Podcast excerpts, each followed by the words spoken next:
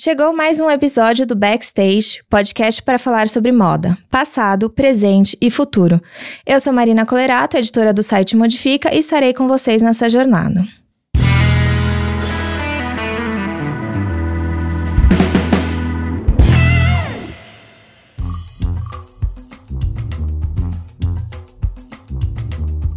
Estamos aqui em mais um Backstage e dessa vez quem está com a gente é a Ranairá Negreiros. É, Ranaira, muito obrigada por, enfim, por parar no meio dessa loucura toda e estar tá com a gente nessa conversa. Seja super bem-vinda ao Backstage.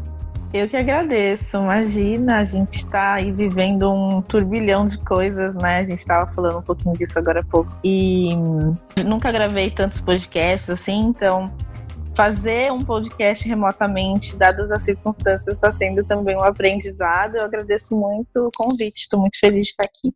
Imagina, eu não sei se você vai lembrar que você deu uma palestra, um debate no Instituto Moreira Salles durante Sim. umas atividades da Feira Preta, né? E Sim. eu fui, mas eu não consegui pegar lugar. Estava lotado. Eu não acredito! Sério? Aí eu falei, olha só que sucesso, eu preciso. É, uma hora tudo bem, uma hora eu vou, eu vou, vou, vou, conversar com ela, vou saber mais. E aí, desde, desde aquela época, eu falei, ah, a gente tem que chamar a Hannah irá para um backstage para a gente conversar e tal. Eu acho que agora foi o momento. Para quem não te conhece ainda, não tem esse prazer, se apresenta para o pessoal, conta o que você faz e que, que raio você veio fazer na moda. Uau! Nossa, se apresentar é sempre eu acho um desafio, assim. Eu começo falando do meu nome, que ele é um nome trava-línguas, eu brinco, né, Hanairá? Que é um nome que minha mãe me deu, um nome que ela inventou. E ela inventou o nome e o significado. Então, meu nome significa Deus dos Ventos, que é uma, uma homenagem também a Yansan, que é a deusa dos ventos, né, para os Yorubás. Enfim, também tem Matamba para os Angola. Né, essa força da natureza africana, da qual minha mãe é devota. E então eu costumo me apresentando assim, caso queira, pode me chamar de Hanna também, que é meu apelido, é um pouco mais fácil. Às vezes trava a língua um pouquinho, então é, é uma alternativa. recorrer ao Rana, porque talvez eu tantas vezes, igual, né, igual aquelas, aqueles trava-línguas mesmo, vou recorrer ao Rana. Pode me chamar de Rana. E, bom, é isso. Eu sou metade paulista, metade maranhense, tenho 28 anos, sou libriana, sou filha de Oxum. É, e o que, que eu vim fazer na moda? Eu estava pensando sobre isso esses dias que eu estava escrevendo um texto e eu tenho uma alguns anos já eu venho fazendo uma busca sobre os meus familiares, né, avós, bisavós, enfim, tentando fazer uma cartografia da família, né, uma cartografia que seja também afetiva e de memórias negras, né? E acabei descobrindo um avô, meu, na verdade, meu avô que está vivo, tem 86 anos e é um homem maranhense, que foi alfaiate. Foi a primeira profissão dele. E eu cresci na casa onde a minha avó materna criou os filhos e sempre soube que ela era costureira, então cresci com a máquina dela, com algumas é, lembranças que remetiam à costura. Então eu acabo dizendo que a moda ela é uma herança de família minha, assim, né? Eu sou neta de uma costureira por parte de mãe, de um alfaiate por parte de pai. E desde pequenininha, assim, acho que com sete anos eu comecei a desenhar croquis sozinha, assim. Eu tinha uma amiga também que a gente queria ter uma marca de moda juntas. o nome dela é Tatiana e o meu nome é Hannah Irá. Então o nome da marca era Hannah T Modas, uma coisa super brega. Ah, mas até que deu um pitch sonoro. e a gente queria ter essa marca, enfim e seguir desenhando. Eu gostava muito de desenhar e de fazer roupinhas para boneca. Acho que a minha história também tem muito a ver com outras histórias de pessoas que gostam de moda, se identificam com a questão da roupa desde pequenininhas, né? Então eu ficava criando roupinhas e desenhando e segui desenhando até os meus 18 anos, assim, é, quando eu decidi que eu queria fazer uma faculdade de moda mesmo. Eu fiquei em dúvida, na verdade, entre moda e história. Só que na época da escola, eu estudei no colégio particular com bolsa e tudo mais, mas era um colégio particular super tradicional. Eu sou nasci, eu nasci no centro de São Paulo, mas eu morei em Osasco, fui criada em Osasco, na Grande São Paulo, na casa da, dessa minha avó, do meu avô, de parte de mãe, durante praticamente minha vida toda, né? Então, em Osasco tem um colégio que é um colégio de freira super tradicional, que é o Misericórdia, onde eu estudei, e foi um colégio onde a minha mãe estudou na década de 50, 60 e 70, é, e minha mãe era a única negra do colégio. E ela sempre contava essa história, porque um colégio particular na época, enfim, obviamente um colégio caro. O meu avô, porventura, foi um homem negro que conseguiu se destacar é, socialmente, financeiramente, então ele conseguiu dar estudos e, e possibilidades para a família financeiras, né? E aí, quando minha mãe me teve, ela me, me botou na escola, ela quis me colocar nesse colégio por ser um colégio tradicional, no qual ela tinha estudado e que ela acreditava que eu teria um bom, um bom estudo, e tive, obviamente, né? Mas na escola eu era muito apaixonada por história, mas não, não era muito incentivada por isso, né? Então, as matérias dentro da, da, do ensino de história, eles não contemplavam muito as populações negras no Brasil, eu, quando contemplavam era sempre aquela mesma abordagem pensando escravidão e somente isso. E então eu acabei me desestimulando e como eu gostava muito de moda, bati o pé e passei logo e entrei direto assim na faculdade de moda. Que também foi uma outra experiência super complexa, digamos assim, porque também, né, com todas essas questões. Pensa, sempre quando a gente vai pensar negro no Brasil e um negro que tem acesso, né? Não digo nem que seja um privilégio, né? Acho que é mais acesso mesmo, assim, de, de entrada nesses lugares. Então, eu tive também uma caminhada na faculdade de moda meio que tortuosa, uma faculdade também particular, eu fiz na Embi Morumbi, fiz negócios da moda. E aí, quando eu cheguei para fazer negócios da moda, eu era também a única negra da, da sala, super novinha, entrei com 18 anos, e achando, sei lá, que eu ia trabalhar na Vogue, ou quem não? Quem nunca? Assim. Todas as minhas colegas de classe, inclusive, eu acho que tinha esse sonho. Ou sei lá, fazer coisas muito incríveis e também acabei me desestimulando durante o curso, porque a moda que eu aprendi ali era, primeiro, que era negócio da moda, então chegou uma parte da faculdade em que a gente só tinha marketing e, e como vender, e não era essa a minha praia. Eu sou da criação, sou da pesquisa, enfim, sou da imagem, né? Então, eu acabei até pensando, putz, será que eu devia ter feito design de moda? Fiquei nessa, quis desistir. Mais uma vez, minha mãe falou assim: não, senhora querida, essa faculdade é muito cara. A senhora vai. Estava falando com ela ontem sobre isso, agradecendo ela, inclusive, por ter, sabe, me puxado para a terra, assim, falado, Ranerá, não é assim, você vai terminar a faculdade, sabe, filha? sabe, é muito dinheiro envolvido. E graças a ela eu terminei a faculdade e pude aí seguir meus caminhos, né? E acabei, hoje em dia, estou no caminho de pesquisar história de novo e acabei juntando história com moda. É, era e isso eu que eu ia falar, agora... né? Quando você falou lá atrás. Finalmente. É, que você tá, ficou na dúvida entre história e moda e acabou indo pra moda, mas. E aí você fez mestrado em história, né? Na verdade, eu fiz mestrado em ciência da religião. Mas a sua pesquisa foi é, focada em é história, né? É. é. Ela é bem histórica. E daí eu fiquei, eu falei, com a hora que você estava falando, eu falei, é isso, deu match, né? Às vezes as coisas não dão Total. match na hora, mas daí depois passa um tempo e elas dão. Exatamente. Hoje em dia, assim, pensando um pouquinho do que, eu tô fazendo, eu falei, gente, mas eu até me desesperava no começo, sabe?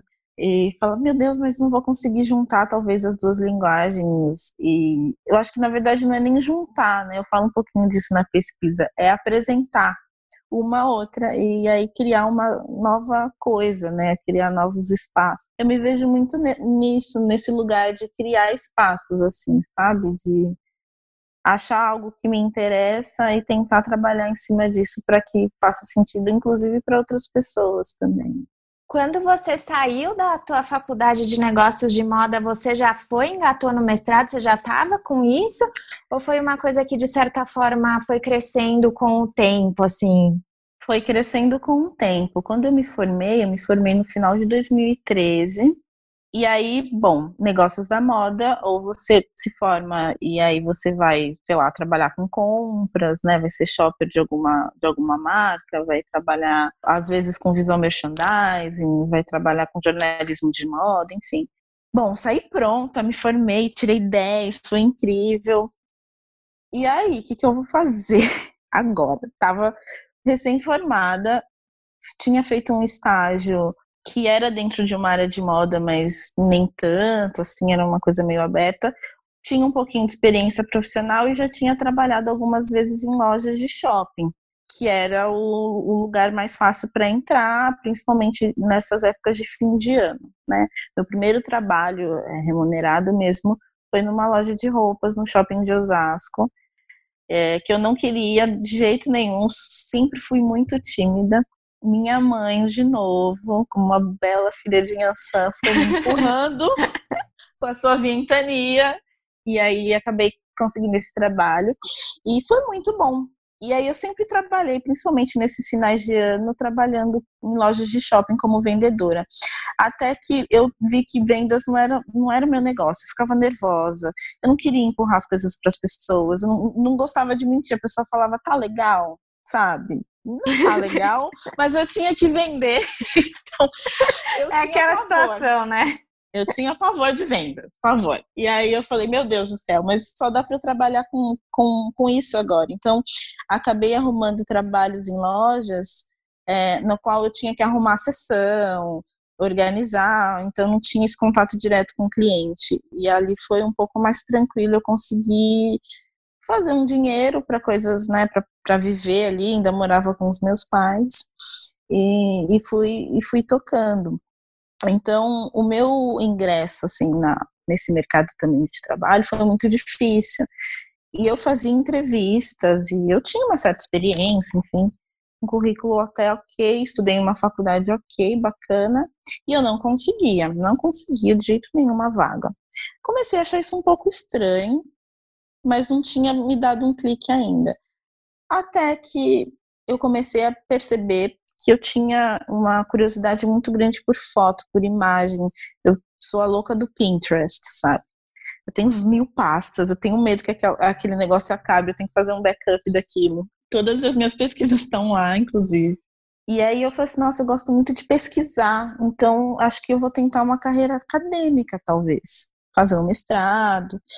E nessa época também eu tinha conhecido o meu, na época, namorado, atual marido, é, que é candomblessista, né? Ele estava começando também. E a gente se conheceu, e aí ele falou assim: Ah, você quer um dia conhecer meu terreiro? Aí eu falei assim: Ah, eu quero, eu sempre quis conhecer, eu sempre tive essa vontade de ter um pouco mais de proximidade com religiões negras, porque a minha família ela é uma família negra católica, Hoje em dia eu digo que ela é uma família afro-católica, enfim, tem várias, várias crenças ali, né, rituais que você identifica muito próximo com religiosidades negras, mas católica, eu fui batizada. Depois eu fui descobrir que meu avô materno era um bandista. Então, assim, Sim. já tinha macumba na família. Sim. E aí fui no, no, terreiro, que é o Redandar, que depois foi o terreiro que eu me dediquei no mestrado. E quando eu cheguei, era uma festa aberta. Quando eu cheguei, eu fiquei completamente apaixonada por tudo. É, apaixonada pelo jeito como as pessoas estavam vestidas, sobretudo, que é a parte que mais me, me chama atenção. A roupa sempre me chama muita atenção. Eu sempre estou pensando em roupa qualquer coisa que eu vou pensar, eu falo assim, nossa, o que eu vou vestir? Como é que eu vou tá, sabe? Parece besta, mas é, uma, é a minha linguagem. Uhum, claro. É como eu, eu me, me, comunico. E aí fiquei apaixonada. Eu falei assim, meu Deus do céu, é isso. Vou estudar isso. Vou estudar roupas de candomblé. Tinha essa informação. Falei assim, como que eu vou fazer isso, né? Na faculdade, por mais que eu tenha tido um ensino super bom, eu não tive incentivo à pesquisa não fiz iniciação científica, então não tinha essa proximidade acadêmica.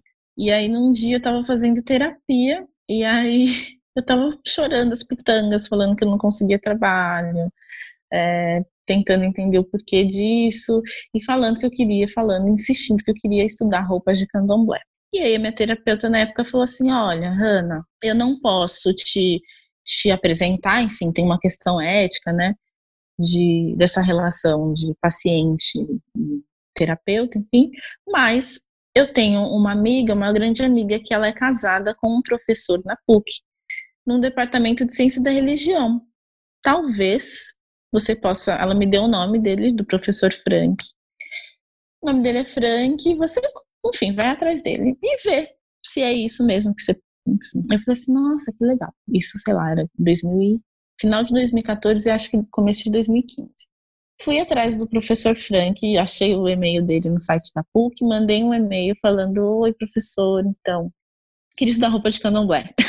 Muito sem, sem preparo. Vambora. Vambora, é isso que eu quero. Não sei como fazer, mas eu sei que é isso. E ele falou assim: Nossa, é, Hanna, que legal você entrou em contato com o nosso departamento. Essa não é a minha área de estudo, ele estuda religiões orientais. Mas tem um professor aqui no departamento que estuda religiosidades negras. Talvez você possa conversar com ele. O nome dele é professor Enio Brito. Eu liguei, eu estava muito obstinada. 2015 foi o meu ano. Eu liguei na PUC no departamento. Falei que eu queria marcar uma hora, enfim, como é que eu ia fazer para conversar com esse professor. Ele acabou me recebendo. Eu fui lá, cheguei para ele, me apresentei e falei: então, eu quero estudar roupas de candomblé. Aí ele falou, vamos nessa.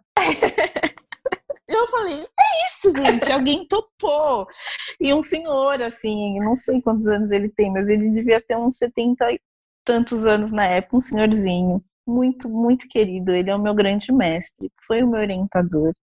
E me deu uma força, assim, gigantesca. Eu comecei a, a frequentar, a fazer orientações com ele, assim, mensalmente. Isso era abril. Nossa, vai fazer, sei lá, cinco anos já, faz isso abril de 2015, eu comecei a ir na PUC clandestinamente fazer orientação com ele.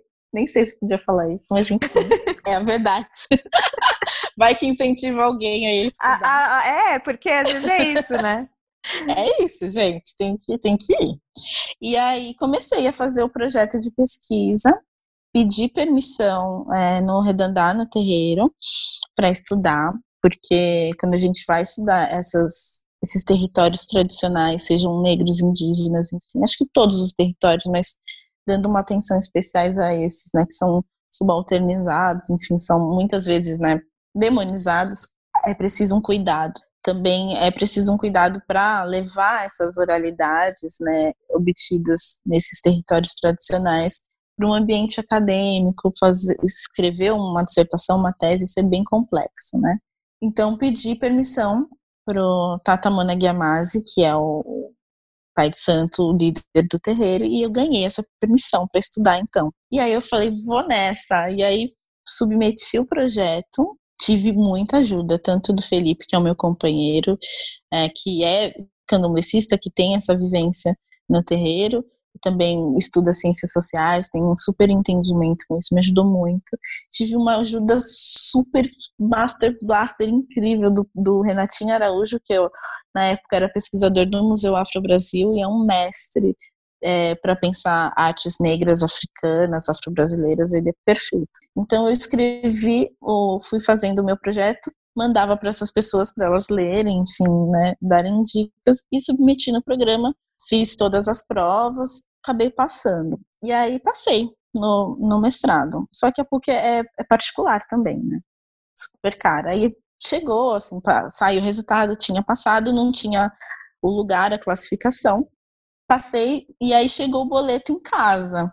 Chegou o boleto da matrícula era para mais de dois mil reais. E Sim. eu falei assim, acabou meu sonho, não vou conseguir fazer isso, sabe? Não tenho dinheiro. Eu trabalhava, nessa época eu trabalhava num bar de garçonete, porque eu não tinha conseguido emprego na minha área de jeito nenhum. Só depois eu fui entender o porquê.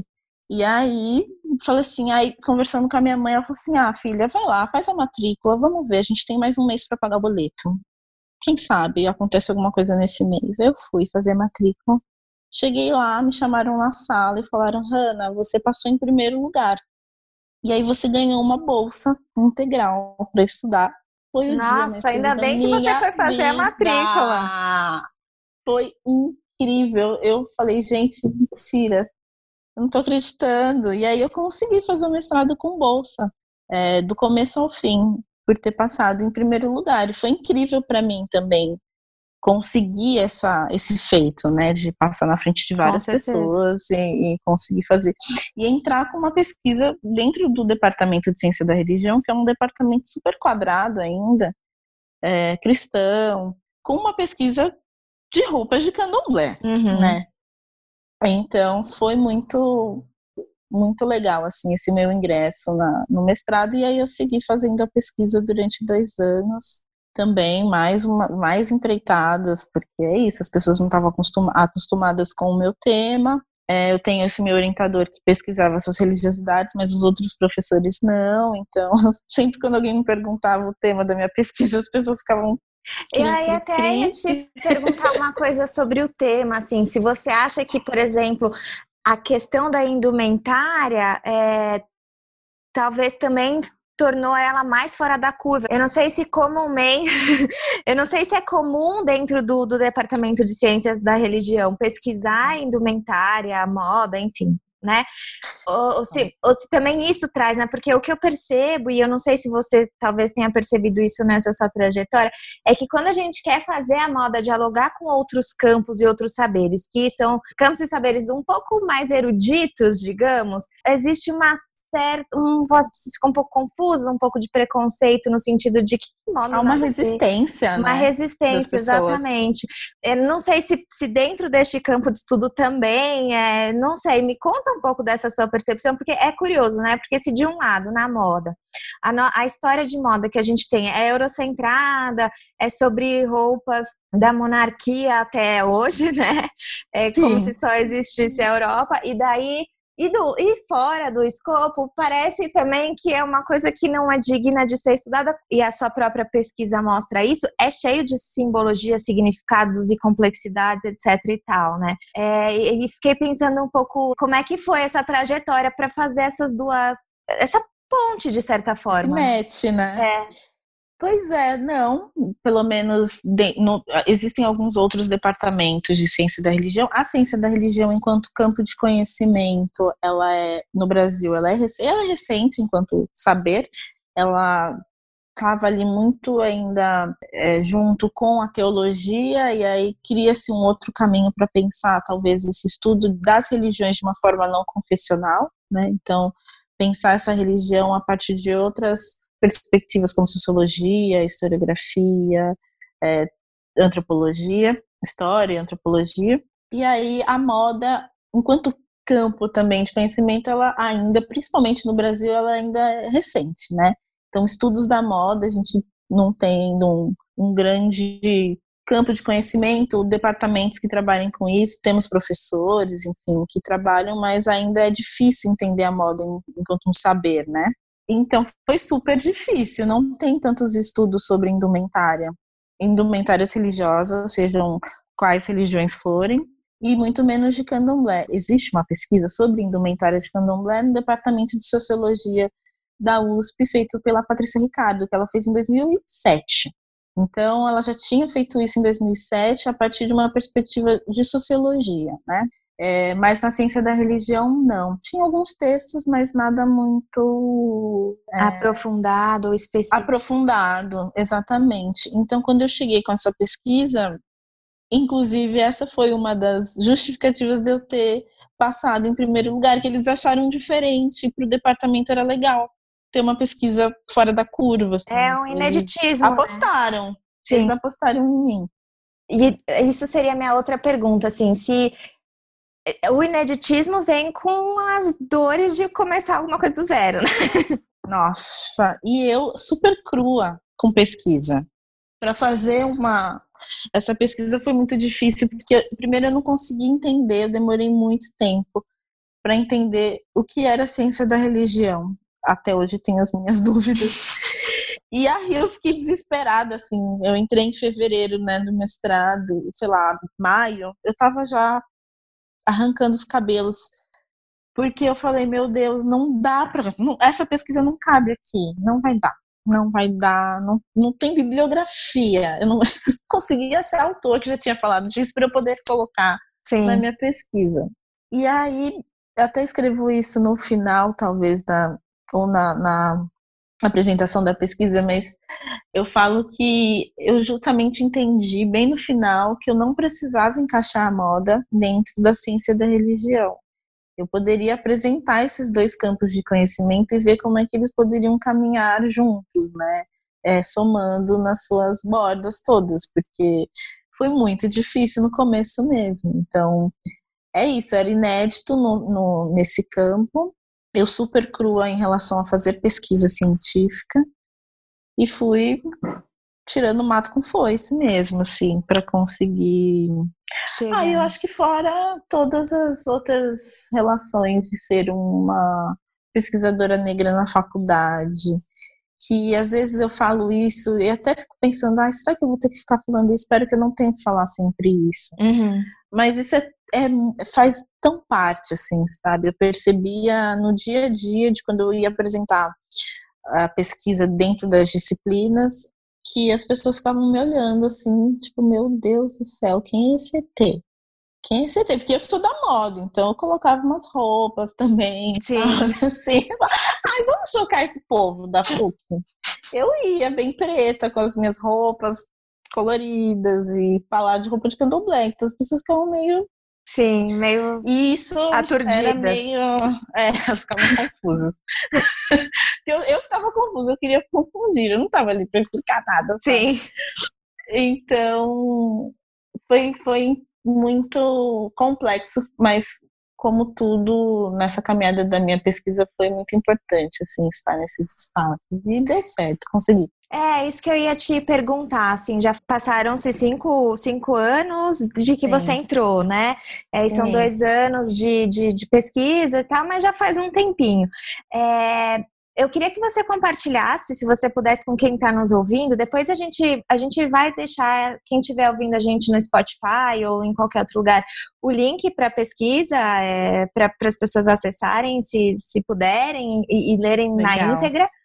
É, mas eu queria que você compartilhasse um pouquinho das suas descobertas e até mesmo, é, talvez, as descobertas que para você foram mais surpreendentes, assim, nessa, neste campo, né? Eu li, eu li um, algumas, algumas das descobertas que, que, que você é, compartilhou, mas eu queria que você compartilhasse isso com, com o pessoal, até mesmo para quem não consegue entender essa importância de um olhar tanto do ponto de vista da história quanto do ponto de vista é, da indumentária e da religião, mas a importância de ter esse olhar atento, porque de, um, de alguma forma, para mim, isso é, lança à luz a questão do, da apropriação cultural, de alguns temas que são tão fortes, mas uma pesquisa uhum. como a uhum. sua ajuda a embasar muitas, muitas coisas, sabe? Uma parte desse diálogo, eu entendo que a sua pesquisa é, pode servir como, como balizadora mesmo da discussão. Então eu queria, eu vi a parte que você fala da questão do turbante, dos modos de amarração, do porquê. Então tem umas coisas que, que, que eu acredito que, que vale a pena ser compartilhada, mas eu queria que, sei lá, você compartilhasse o que talvez mais te surpreendeu, que você não esperava e que, e que veio à tona nesse processo. Eu acho que o que mais desde o comecinho, desde quando eu estava escrevendo o projeto de pesquisa, é, eu me dediquei muito a olhar principalmente o século XIX e como as mulheres negras se vestiam, a partir principalmente dos registros fotográficos que temos dessas épocas. E aí pensando que o Brasil é um dos acho que possui um dos maiores acervos de fotografia durante o período da escravidão. E então elas foram o meu meu fio condutor. Comecei por elas, é, a pesquisa ela tem três capítulos. No primeiro capítulo eu faço um passeio ali para entender o que, que é candomblé de Angola, porque é, o, é o, a nação do candomblé que eu pesquiso. Então, pensar a, a cultura centro-africana no Brasil, essa vinda, enfim, dos séculos passados e pensar um pouco esse, esse tipo de candomblé. É, depois eu chego no capítulo 2, onde eu me aprofundo na beleza dessas mulheres. E aí eu, eu acho que é o que mais me, me choca é entender que boa parte dessas roupas que são produzidas no século XIX são feitas por mulheres negras. E aí eu vou descobrir isso quando eu acho a pesquisa do Gilberto Freire, que tem várias questões, ele é bem problemático, mas serve para gente de, de, documentação, enfim, né, vai estudar isso muito antes que nós, quando ele é, apresenta anúncios de jornal, no qual se tem anúncios de compra e venda de mulheres negras para modistas. Ali dá uma virada de chave, e é um pouquinho do que eu falei naquela aula do MS, que é que essas mulheres negras elas produzem essas roupas. Essa estética que se mantém até hoje nos terreiros de candomblé, é, com as baianas de Acarajé na Bahia, enfim, nas várias manifestações negras, é uma estética que foi desenhada por mulheres negras, escravizadas muitas das vezes. Isso é muito potente, né? Pensar que essas mulheres têm fazendo, mesmo que escravizadas, fazendo essas roupas para modistas, elas não assinavam, não ganhavam é, os louros da criação, mas muitas delas poderiam ali no ato de fazer essa roupa imprimir uma estética africana e afro-brasileira, uma estética ancestral. Lembrando que é, nessa época não se tem faculdade de moda, essas mulheres elas aprendem com as suas mais velhas, a partir da oralidade, que é um dos princípios dessa, dessa convivência afrodiaspórica africana, né? O, o que é oral, né? O que a gente aprende na fala e no observar. Então, quando eu descobri esses anúncios de jornal, eu fiquei completamente obcecada. Tanto que na pesquisa de doutorado eu esqueço um pouco, deixo ali de lado a questão do candomblé e vou olhar para essas mulheres no século XIX. Eu preciso voltar, porque tem muita coisa lá que a gente não sabe que aconteceu. E essas coisas que aconteceram, elas estão no nosso dia a dia, até hoje e é muito recente, né? Então essa eu acho que, é a descoberta mais que, que me fazia ler e achar vários textos e atrás e fotos e tudo mais. E acho que também uma outra descoberta que foi muito importante foi de pesquisar uma comunidade tradicional, né? Então me apresentar como uma pesquisadora, o, o Redandá, que é esse terreiro que eu estudei, ele é o meu terreiro, e também isso era um conflito na ciência da religião, enfim, acho que em todo o campo né, científico se tem essa imparcialidade, é necessário se ter essa imparcialidade, como é que a gente pesquisa se, se também estamos inseridas na comunidade, mas o candomblé também é uma religião que ela é iniciática, então é preciso passar desse ponto para que se de fato, né, é, se faça parte da comunidade, então eu estava no impasse. E o impasse foi pesquisar, saber como abordar as pessoas. Eu me sentia, às vezes, sendo entrona, e eu não sabia muito como fazer a pesquisa, porque não tem uma. A maioria das pesquisas sobre candomblé se tem principalmente no campo da antropologia, né? Então, o fazer antropológico, o professor Wagner Gonçalves da USP, do Departamento de, de Antropologia, tem um livro que é o antropólogo isso é magia, onde ele vai, ele pesquisa candomblé, ele vai contando, né, como se aborda, como que se pensa uma comunidade, tudo mais. Então eu não, eu tinha esses livros, mas não sabia muito bem como fazer isso. Então eu chegava perguntando qual que é a importância da roupa para o candomblé, para a pessoa. E a pessoa virava para mim e falava, ah, não nada, nada, a roupa é uma coisa que a gente bota, mas e eu comecei a ficar desesperada. Eu falei, meu Deus, mas então, o que, que eu tô fazendo aqui? tá tudo errado, não tem importância. Vamos começar de novo. não tem importância nenhuma. Como é que eu vou terminar essa pesquisa? Eu tô falando que tem importância, mas o povo tá falando que não tem importância. E aí eu comecei a falar assim, bom, no candomblé, acho que o princípio básico é observar. As pessoas não vão te falar nada, assim, se você chegar e perguntar. Você tem que observar e você vai observando a comunidade, vai também ganhando confiança das pessoas. As pessoas já me conheciam no terreiro, então eu acho que isso é, me ajudou no sentido até de metodologia, de, de conversar com as pessoas, né, me apresentar. As pessoas já me conheciam, mas eu comecei a observar mais. Então eu observava que a roupa do dia a dia, quando eu estava lá, ela era uma roupa. A roupa do, do dia da festa é uma outra roupa é uma roupa muito mais elaborada. Então já tem uma diferença. As pessoas se preparam para isso, as pessoas se arrumam. Ninguém está ali dançando de calça jeans e camiseta. Tem um traje. Então, bom, check. Ponto um, tem uma diferença. É, as pessoas estavam falando, às vezes falando dessa roupa do dia a dia que é chamada de roupa de ração. que é uma roupa simples para você trabalhar, né? Se fala muito em jambrar, né? Essa, essa expressão jambrar significa trabalhar na roça, né? Que é o terreiro. Então, você chega no terreiro, você tem muita coisa para fazer. Você precisa cortar lenha, você precisa pegar folha no mato, lavar o banheiro. Às vezes tem gente recolhida, tem muita coisa para fazer no terreiro. Então essa roupa ela precisa ser uma roupa fácil, leve para você fazer as coisas. E aí uma, uma das coisas que eu já tinha visto nessa pesquisa da Patrícia é que ela chamava atenção para quando as pessoas estavam com a roupa muito suja, as pessoas davam muita importância para isso.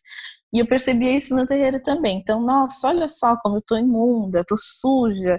Isso quer dizer que eu fiz muita coisa no, no dia. Então, essa mancha, essa sujeira de terra, enfim, de, né, do que seja, ela vai contar uma história, ela deixa uma memória nessa, imprime uma memória nessa roupa do seu dia a dia, do que você fez, né? Então, eu falei assim, que interessante, né? Como essa roupa ela, ela vai permear ali todo o convívio da comunidade, né? Então, essas descobertas de como abordar, de como conversar, fui percebendo que a roupa era importante sim, por mais que as pessoas não, não falassem isso, é, talvez elas não, não, percebessem ou talvez não queriam que, falar isso diretamente para mim. É, mas também saber fazer uma leitura da, dessa, dessa comunidade, cruzar com o que eles contam, né, com as memórias e com, com o que a gente observa também. Então, essas descobertas, de, de, acho que é uma descoberta de como fazer pesquisa, sabe? De como contar uma história. Acho que elas foram muito importantes para mim. É, ainda mais que você falou, é curioso isso, eu acho que quando a gente fala de roupa, é, no geral, as pessoas tendem, ou seja por pelo que você falou, seja por não querer falar sobre ou por não estar tá num nível de percepção consciente, né? É dizer que não importa, né? E no final, quando, na, quando a gente vai observando, em qualquer lugar, importa muito no final das contas, né? Eu acho que o, o talvez voltando um pouco na nossa conversa do comecinho, quando a gente fala da moda como este campo de saber ainda não muito desenvolvido, talvez, eu tô fazendo só uma tô só conjecturando, mas fiquei pensando aqui que talvez tenha muito essa relação de que a gente não tá, a gente enquanto sociedade não está consciente sobre essa importância né? Só quem está muito atento, você ia atenta para isso, você reparava nisso, você estava ali numa, num lugar de pesquisadora, exatamente é, ocupando esse papel de perceber as coisas, né? É, e eu acho que a moda, ela vai passando, a moda não especificamente, mas a roupa, ela vai passando despercebida como algo que só faz parte, quando na verdade fala tanta coisa, né? Conta tantas uh, possibilidades, histórias. Não, é, é muito isso, assim. É, essa roupa ela importa, ela é uma roupa que comunica, né? A roupa ela chega antes da gente ter que abrir a boca. É a, a, a, como ela veste o nosso corpo, nós fazemos parte de uma sociedade que se veste, né? Que cobre o corpo.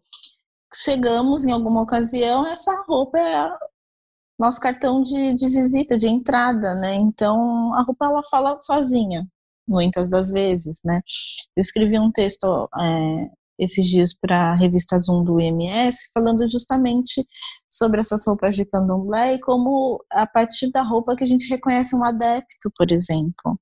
Né? Então, se eu sempre falo isso nas minhas aulas também, comecem a expandir o olhar quando vocês andam na rua às sextas-feiras. Para candomblecistas, muitas vezes umbandistas também, é, se veste branco às sextas-feiras. Né? Sexta-feira é o dia de Oxalá. É, então, o que é essa divindade que veste branco e na sexta-feira se veste branco em homenagem a ele, né?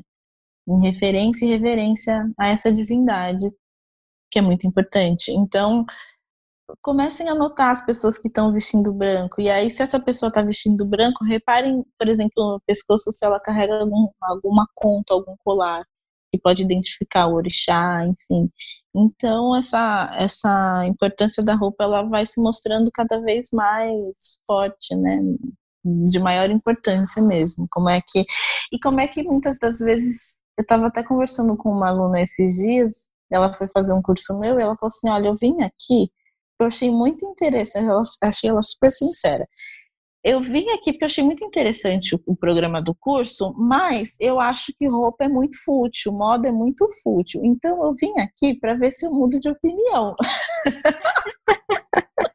eu a falei, uau! Vários seguidores no Modifica que falam pra gente isso o tempo todo, tipo, Moda é muito fútil, não sei porque vocês falam disso. A gente fala de moda e a gente fala de outras coisas, né? Mas eu falo, mas você tá interessado, porque você tá aqui com a gente. Sim, fica uma pulga atrás da orelha, as pessoas ficam desconfiadas, porque é importante. E, e aí eu falei assim, nossa, que responsabilidade. No final do curso eu falei assim, e aí? Ela falou assim, nossa, muito obrigada. De fato, consegui perceber que tem uma importância e tem todo. É, um mundo de significados que chegam através dessa vestimenta, né? Então, acho que um das, dos nossos papéis também de quem trabalha com moda, seja em qual campo for, é de, de trazer luz né, para esse campo e, e, tirar um pouco desse lugar de futilidade é, que a moda carrega, que também não é à toa, obviamente, Sim pensando no sistema de moda nas suas complexidades todas, e principalmente quando a gente entra no campo do consumo, do capitalismo, né? Isso é bem, fica bem é, visível, mas a moda e a roupa dentro da moda ela traz muito mais, muito mais coisa para a gente pensar. É, exato. É uma ferramenta para conhecimento histórico, né? Uma ferramenta para é, para entender a sociedade atual, é uma ferramenta para entender modelo econômico, sistemas, redes produtivas, publicidade, enfim, dá para fazer tanta coisa, né, a partir, Sim. dá para descobrir e, e, e, pensar tanta coisa a partir dela, e daí também a responsabilidade que, que ela tem neste fluxo, né, que é o que você falou, quanto eh, toca a quanto mais você toca a sociedade, ainda mais de forma imperceptível, mais você é, tem responsabilidade, né? E aí, para mim, acho que a indústria é uma coisa que eu sempre falo assim: a indústria se lida enquanto fútil, a moda, a roupa se lida enquanto fútil, até serve o propósito de fazendo as coisas do jeito que mais lhe convém, né? Sem precisar ser cobrado, por isso já que ninguém percebe, é uma coisa que tá ali, que imagina, quem liga pra moda, mas todo mundo passa batida, né? Passa batida, exatamente. Eu também acredito que é, essa tua pesquisa é um reforço nesse sentido, né? E mostrar, e para mim é isso, mostrar a roupa roupa enquanto lugar de estudo, enquanto campo de estudo, a roupa, a moda, né? É, enquanto esse espaço de, de, de, conhecimento que a gente precisa explorar mais, né? Que ainda está só no começo, né? E, e me diz uma coisa, Hanna, é, no final, então, você seguiu a academia para a carreira acadêmica e dar aulas, e foi assim que você juntou na tua carreira moda, história foi justamente isso. Eu acabei criando um lugar ali para mim e tendo um pouco de coragem de seguir nesse, nesse campo, né? Porque, enfim, pesquisa no Brasil, né? Ainda mais nos nossos tempos atuais, é difícil. Mas eu gosto muito de dar aula.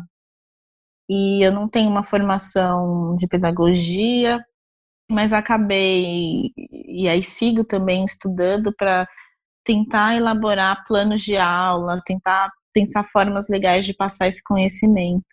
Também pensando outras formas de passar esse conhecimento, saindo talvez de um modelo ali de professor e, e alunos e com um conteúdo que se despeja, sabe assim? Então, tentando criar mediação, eu tenho feito alguns trabalhos de mediação de palestras, rodas de conversa, e eu tento trazer essa dinâmica para a aula. Então, eu estou ali enquanto professora, passando um conteúdo, mas também enquanto mediadora. Então, todo tempo eu fico puxando as pessoas para falarem.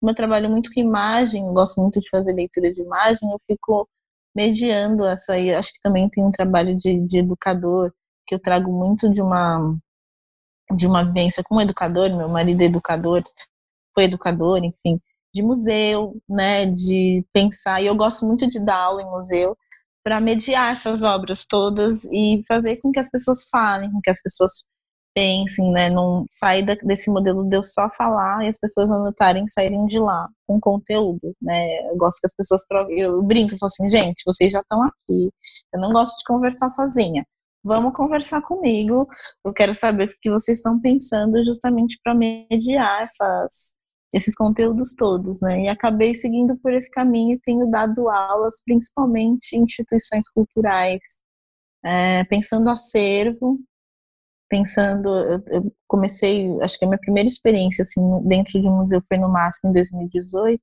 dentro do contexto do Histórias Afroatlânticas, né, que a exposição estava tendo lá, é, me convidaram para falar sobre a pesquisa. E aí eu criei um curso chamado Axé nos Axós. Axó significa roupa. Então, a, a, o Axé nas roupas, que é originalmente o nome da minha dissertação, pensar onde é que está esse axé, é, como é que a gente pode entender religião e, e moda, pensar também que, por mais que a, a gente, para pensar roupa de candomblé, a gente fala da ideia de indumentária, né, que é a ideia do traje, enfim, de uma roupa específica usada para um determinado fim, mas que mesmo tendo a tradição que vai moldar toda essa vestimenta, a gente tem informação de moda nos terreiros, né? Essa moda que ela é compartilhada pelas pessoas que estão convivendo ali. Então, por exemplo, se você tem uma festa que é uma festa de Nhansan, estamos falando muito dela, né? Uma festa de Nhansan, um dos símbolos dela é a borboleta.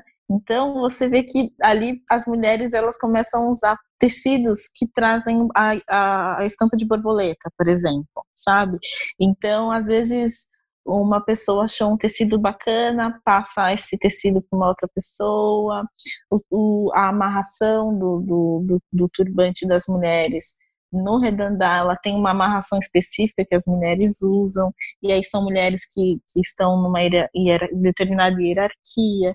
Então, é, tem tanta coisa para a gente pensar dentro disso, e pensar também que essa moda, o sistema de moda, a ideia de moda, de coisa que vai passando, né, de informação de moda, ela também está dentro desses espaços tradicionais.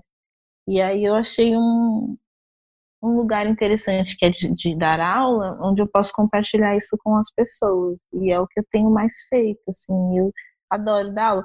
E aí buscando também outras formas de conhecimento, aprendendo a dar aula, que é uma super responsabilidade. Né? Então você está ali falando para várias pessoas várias coisas. As pessoas vão sair dali com o que você falou. Então você precisa saber o que você está falando, né? Então a, aí entra o lugar de pesquisadora também, que eu não paro. Às vezes eu tô eu durmo cedo, assim, eu sou uma velhotinha. Mas às vezes eu tô de noite vendo coisas assim para de aula que eu nem tenho uma aula preparada, mas eu estou pesquisando, eu estou pesquisando, eu nunca paro de pesquisar. E agora eu quero comprar e ler o livro da Bell Hooks, que é o Ensinando a Transgredir, que aí eu vou causar depois que eu terminar de ler. E você Uma revolução. Você... e, e, nessa trajetória você segue como pesquisadora, claro, é, mas você tá, já fez, tá fazendo doutorado nessa muvuca toda? Então, eu dei um tempinho, né? Ah, tá. Porque não dá. Exato. Mas eu, eu, eu, na verdade, eu dei um tempo, digamos que seria um tempo oficial, então ainda não, não estou fazendo as aulas, mas estou me preparando para submeter o projeto, né? Para o doutorado, para entrar nesse próximo ano. É, não parei no sentido de que eu continuo pesquisando. Ah, é, é, mas eu, é frequente, é, não tem como é, parar, né? A gente não para, mas eu, eu tive que dar esse tempo, assim, porque é um processo muito exaustivo. Parece que não vai dar. Na semana que eu depositei a minha, minha pesquisa, eu estava acabada. Eu tirei uma foto que eu estava assim, tipo, muito desaplaudida. Mas eu tinha conseguido, sabe? Assim, é um, uma carga de energia da pesquisa muito grande. Então eu precisava de, de um tempinho, mas Sim. pretendo voltar aí. E, e vai seguir nessa, nessa sua linha, né? Ah, eu vou. Agora no doutorado eu resolvi voltar um pouco no tempo, sou um pouquinho obsessiva com o século XIX. e aí foi muito interessante. Eu terminei, fiz a pesquisa em três capítulos no final, eu observei que o capítulo que eu mais tinha gostado era, era esse segundo, no qual eu estudava essas roupas do século XIX, e eu falei assim, eu quero me aprofundar nisso, assim.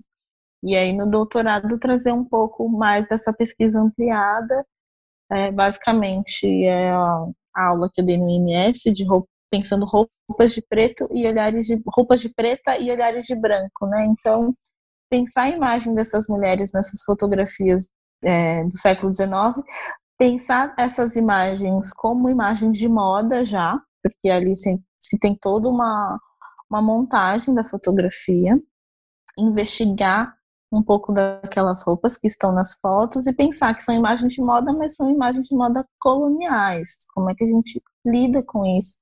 Como é que a gente pensa fotografia, colonialismo, pensa imagem dessas mulheres, nomes, histórias que são apagadas, mas elas não foram apagadas, elas estão ali. Essas fotos têm quase 200 anos. Essas mulheres estão ali de alguma forma tentando é, trazer uma história para gente e é atrás dessas histórias que eu vou. E aí fazer um doutorado em história é, para é, ser quase que uma Sherlock Holmes da moda. pesquisar, eu quero pesquisar, eu quero, enfim, ir a fundo para tentar achar essas histórias e pensar um pouco sobre essas mulheres que poderiam ser as minhas bisavós, tataravós, Sim. e de muitas pessoas. Bom, eu acho que a mensagem entre várias que fica, mas é para quem nos ouve é que assim tem muitos campos, né? Muitas possibilidades se a gente tirar é, a lente da roupa, da moda, da indumentária, é, levar para outros lugares, né? Tem, tem muitas possibilidades, às vezes, muitos estudantes, enfim, é, estar relacionado com a moda não precisa necessariamente estar relacionado com o fazer roupa. E eu acho que, Sim. né, você traz isso muito forte, é, uma relação com a moda muito forte, muito intensa e, e ao mesmo tempo não tem nada a ver com, com o fazer roupa né? Então, acho que isso fica também de mensagem, é uma mensagem que aqui no Modifica, quando a gente está falando de moda, a gente tenta tanto passar que, assim, é um campo tão vasto, tem tantas possibilidades. Eu acho que você é esta mulher que trata, né, essa mulher profissional, pesquisadora, acadêmica, estudiosa, que está trazendo isso é, de uma forma muito palpável. Não que seja fácil, porque, como você disse, eu criei o meu espaço, né? Às vezes a gente tem que criar um espaço que não existe para a gente conseguir é, fazer o que a gente almeja ou quer, ou enfim, ou até mesmo para viver essa vida, né? É, financeiramente falando. Mas é super, eu acho que, que, que para os nossos ouvintes traz essa coisa de que é possível. Olha quantas, olha, olha que universo enorme, né? Já dei uma pesquisa de mestrado e doutorado, tenho certeza pós-doc artigos e aí vai para frente e aulas, enfim. Eu vou até deixar é, para quem está nos ouvindo ou no Spotify ou no Google Podcasts, enfim, no site vou deixar todas as informações da Hanna, então link do Instagram para pesquisa dela. É, se vocês tiverem dúvidas, comentem lá ou mandem mensagem lá no perfil da, da Hanna também. Enfim, eu acho que a gente tem muitos estudantes, gente que está fazendo até mestrado e que pode cara, sei lá, né? Vai que dá match aí de alguma forma uh, e descobre a pesquisa, a pesquisa também serve para ampliar outros, uh, outros horizontes, enfim, eu, eu, quero muito que este papo, e acho que todos os backstage são muito isso, sobre ampliar horizontes, né, para moda e para tudo, para vida, para nossa vida. Ana, muito obrigada. Tem alguma mensagem extra que você quer deixar? Agora é o momento. Ah, eu acho que é fiquem firmes, se puderem, fiquem em casa, né? Quem não puder, enfim, cuidado redobrado. É muito louco o momento que a gente está passando, assim, porque isso abala muito produção de conhecimento, porque a cabeça da gente fica em outro lugar. Que essa pandemia que a gente está passando é algo que a gente nunca passou. E a gente está entendendo como lidar com isso, né? Pensar as várias realidades que, né? A gente tá, a gente tá, estamos aqui conversando, podemos ficar em casa, fazer trabalho de casa. Tem gente que não pode, né? É, e como isso se reflete também na, na verdade, é muito sobre a história do Brasil e de, do, de como a sociedade é construída, dos é. privilégios de uns e de outros, né? Sim. Então, caso vocês possam ficar em casa, pessoal, é, leiam, enfim, também estou online. Acho que o Instagram, esse, esse lugar, internet, eu acho que é um lugar muito onde eu estou descobrindo também para conversar, para inclusive para divulgar o que eu faço. É, que é uma coisa que é mais informal e tudo mais, então também trabalho por lá. E adoro conversar, conversem comigo. Vou adorar. Queria dar uma dica de filme para quem ainda não assistiu. Assiste Harriet, que é um filme sobre a Harriet Tubman, que foi uma maravilhosa, uma musa, século XIX, abolicionista, é, século XIX, século XIX, é, norte-americana, afro-norte-americana, que, enfim, libertou várias pessoas. E é um filme muito interessante para pensar a história dos Estados Unidos a partir dessa perspectiva abolicionista. Pensar que foi uma mulher negra e ela causou, gente. Ela era muito perfeita. E o figurino é incrível. E a Cynthia Erivo também, que faz a Harriet, também é maravilhosa. Então, é, dá para baixar aí. Não dá para ir no cinema agora, mas dá para assistir online. Bom, a gente fica... Eu agradeço muito, aliás, agradeço muito, muito obrigada. Imagina, eu que agradeço a presença. A gente fica esperando assim que tudo passar, tomar um café, eu conseguir ir pegar uma, uma aula, um curso, enfim, a gente ainda Sim. se encontrar pessoalmente. Ana, muito obrigada, obrigada aos ouvintes que ficaram com a gente até o final e até o próximo backstage.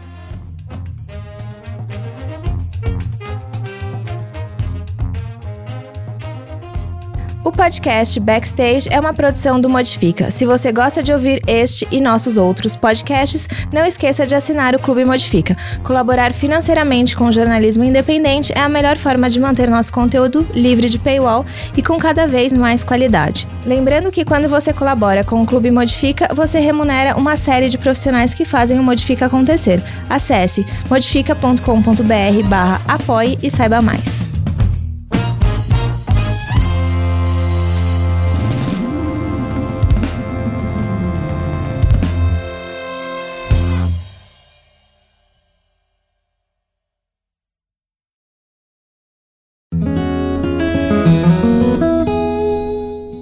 Conheça o Politicamente Incorreto e Ambientalmente também, nosso podcast mensal sobre política e meio ambiente, sempre com pessoas convidadas debatendo as convergências entre Brasília e sustentabilidade. O Politicamente Incorreto e Ambientalmente também faz parte do trio de podcasts do site Modifica.